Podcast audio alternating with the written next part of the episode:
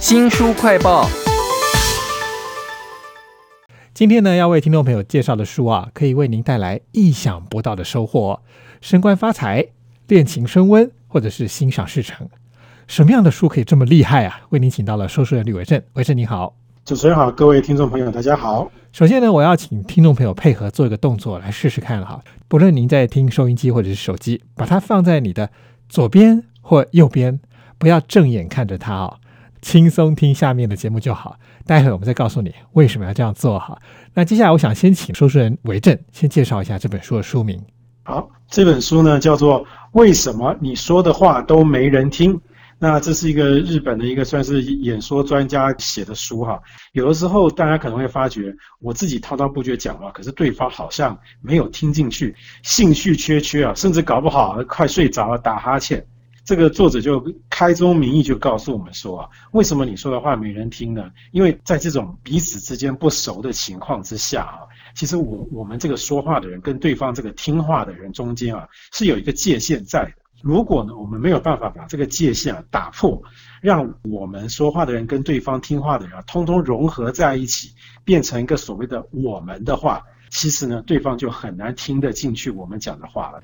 原来是要让我们借由说话说适当的话融合在一起啊！我想也是有同理心的意思吧。讲到这个概念呢，我想到的是见人说人话，见鬼说鬼话哈。例如说跟情人说话的时候要用哄的，跟小朋友说话的时候要用喊的。那这本书为什么你说的话都没人听，还提供了什么样的诀窍呢？那其实当然，它会针对一些不同的情境啊，会提供一些很实际的一些技巧。那比方说，我们常看，就如果说你是这个业务啦、销售人员啊，我相信做这一行的人，往往会有可能会有一种这个挫折感，就是往往我去跟这些潜在的客户去自我介绍，然后开始卖我的产品，对方啊都不听你讲话。那作者对于这件事他提出的对策其实很简单，就是说，因为当我们初次去拜访这些客户啊，他跟你就不熟嘛，所以说彼此中间是有一个界限在。那要如何打破这个界限，让这个你自己跟你的潜在客户是一个 we 我们在一起的感觉呢？他说，你应该先跟他啊慢慢认识，慢慢聊天，混熟一点。然后到了一个程度之后呢，你再开口跟他推销你的产品。所以为什么你说的话都没人听？是因为你没有掌握到整个情境、气氛、熟悉度哈。要从这个点下手。那另外一个技巧呢？其实我们一开始就用了，叫大家把那个收音机、手机放在左边或右边啊。我想这应该是一种特殊的升官发财术吧。对，其实这个呢，也是这个作者特别传授给大家，而且在蛮多场合其实都可以用啊。其实是一种潜意识的说服术，在一个不知不觉的情况之下跟对方沟通。像这个，为什么主持人会叫大家把收音机放到旁边，而不是放到正对面呢？其实啊，这个事情在面对面沟通的时候是更有效的。我们想一下，比方说你去跟这个你的客户啊，甚至是跟你的上司啊开会沟通的时候，如果说你们彼此之间是坐正对面，你会不会心里有种感觉，就是有点要 PK 对决？坐在正对面会给人这种感觉。但是呢，如果换一个方式，让他坐在你的旁边，不要正对面，然后彼此稍微歪着头讲话。甚至呢，情况许可的话，你们就坐在隔壁，肩并肩的讲话。用这样的方式啊，光是一个这个坐的位置的改变啊，就可以让彼此之间的沟通啊变得更顺畅，不会说随随便便就开始吵起架了。秘书小姐通常都是在老板的左边，然后摸着他的手说：“老板，这样好像比较有说服力哈。”不过因为我们是广播啦，所以只能在空中跟听众朋友相会，没有办法用手来摸，没有办法用眼睛放电脑。但这本为什么你说的话都没有人听？其实还有很多必杀技。例如作者就讲到说，讲话给别人听，你要讲七成内容是他本来就知道的。另外有三成的内容啊，是你希望对方能够感受到、能够接受到的，所以是用已知来包未知哦。那作者还有什么其他的必杀技呢？哎，我觉得这整本书里有两个必杀技是蛮有趣，而且我也觉得说的确是相当受用哈。第一个叫做故弄玄虚，其实也就是所谓的卖关子的意思啊。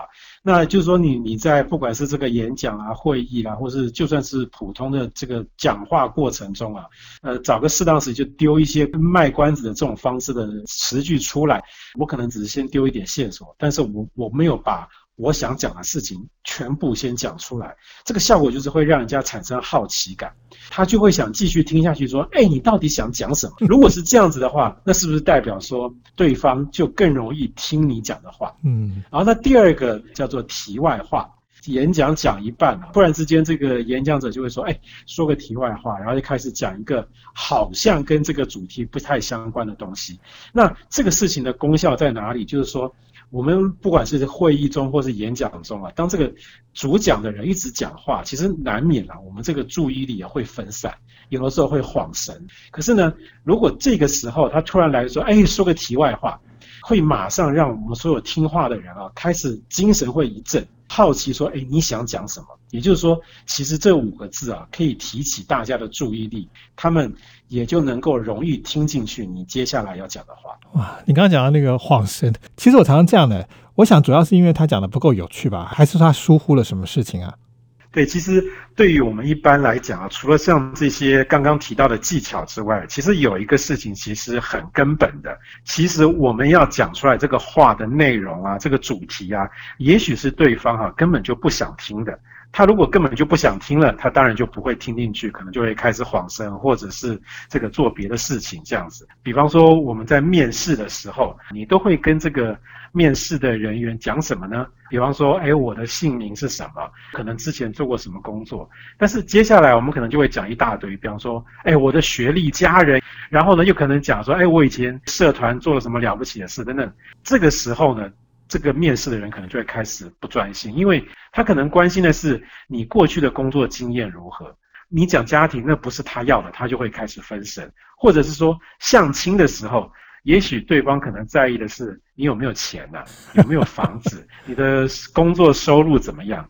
虽然说这样听起来很现实，但是说不定呢，真的就是对方最想听的。可是如果你不讲这些，你反而去讲说，哎，我的兴趣怎样？我喜欢看什么电影啊？噼里啪啦讲一堆。那对方可能就觉得不好玩，没兴趣，就不听了。所以一下讲太多，而且根本不是对方想听的，或者说像是据点王这样讲话，就可能会让人家恍神哈。那我有一次呢，就是跟一个长辈，而且我还蛮尊敬他的哦。我在聊天的时候，突然看到他的鼻毛，就突然不太专心的管他讲什么金玉良言了。为什么会这个样子呢？哎，其实这一方面关于这个人的外表，对于这个对方哈，到底要不要听你讲话，这个作者其实也有特别强调这一点。虽然说起来好像也是有点不太公平啦，但是说实在话，我们人类哈，似乎真的就是会受到对方这个外表好不好看啊，会有一些影响。因为毕竟你对他外表有负面观感啊，那那那接下来可能真的就不会想特别听他讲什么话。所以这个有鼻毛的问题真的很大。当然了，在这方面啊，作者就会举一些例子，比方说他举这个日本前首相小泉纯一郎，他认为就是一个这个在外表上面非常好的典范。呃，也许大家对这个政治人物不太熟悉，但是你回想一下，曾经当年有一个日本首相啊，头发乱七八糟，我就是他不像一般人这个梳个西装头梳的很好，就是那种到处飞舞，然后呢又是银白色，他不染发。啊！但是作者说，你看这个发型就会给人一种很热情、很奔放的感觉。然后呢，他对于这个前首相还有个说法是，他说话的时候，这个手两只手的这个动作啊，都开得很大，好像有一种说我想拥抱你的感觉。政治人物用这种方式讲话，那当然就会给人一个感觉是说，哎，我跟你是一体的，我们中间没有界限。然后，当然，如果大家对于这个人物不熟悉啊，我们我们也可以想想看，美国著名的艺人啊，乔治克隆尼啊。你是不是一看到他你就觉得哦好亲切啊，好想认识他，他讲什么我都行。